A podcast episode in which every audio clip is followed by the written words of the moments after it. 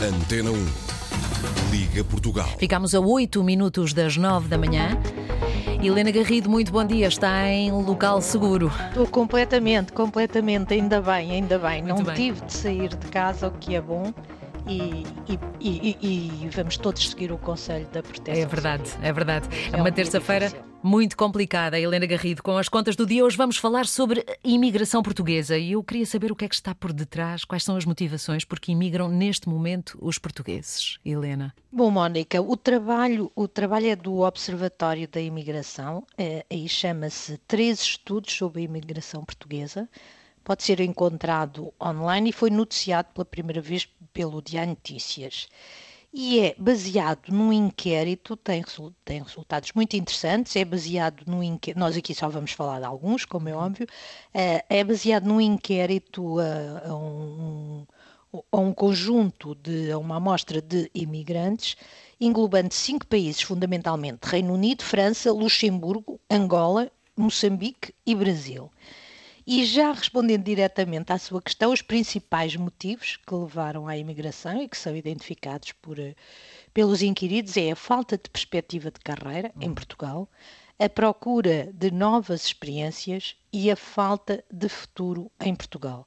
Ou pelo menos a, a falta que não verem futuro em Portugal. Com a falta de futuro no país a assumir maior peso. 38% das pessoas referiram esta, esta razão. E estes imigrantes são imigrantes diferentes eh, no, no passado, no seu conjunto são mais qualificados, eh, excetuando França e e Luxemburgo, mais de metade têm o ensino superior e não pretendem, em geral, regressar, tendo encontrado bastante estabilidade eh, no sítio onde estão.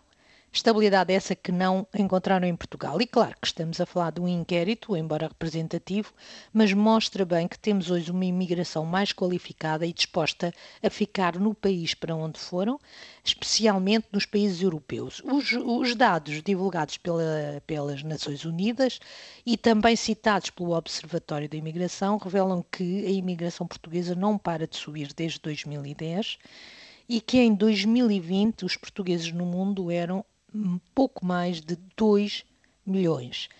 E este trabalho do Observatório da Imigração é, eh, o- obviamente, um alerta para o caminho que estamos a seguir em Portugal.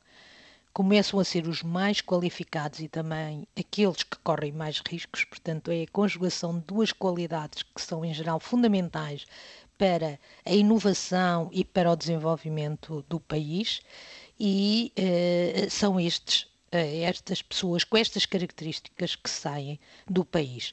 Um dos autores do estudo, João Teixeira Lopes, eh, citado pelo Diário Notícias, dizia faz-se um investimento na formação dos jovens que depois não têm o devido reconhecimento na sociedade portuguesa e acabam por emigrar.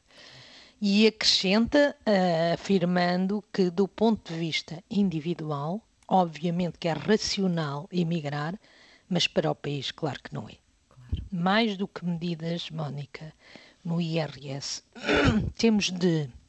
Nós aqui, aliás, já falámos disso várias vezes, esta será mais uma.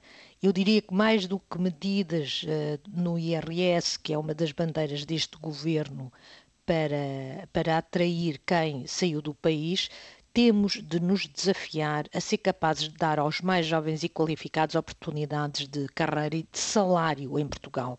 Porque uma das características, penso que não referi, eh, desta imigração é que foram para fora ganhar, no mínimo, mais mil euros do que ganhavam em Portugal e, em, em alguns casos, mais dois mil euros do que ganhavam em Portugal. Eis um desafio pensar porque é que isto nos está a acontecer é um desafio que eu não deixaria apenas ao governo. Penso que as próprias empresas deviam se perguntar e tentar responder porque é que não são capazes de pagar melhores salários e de dar aos portugueses, aos jovens portugueses, oportunidades de carreira e de estabilidade.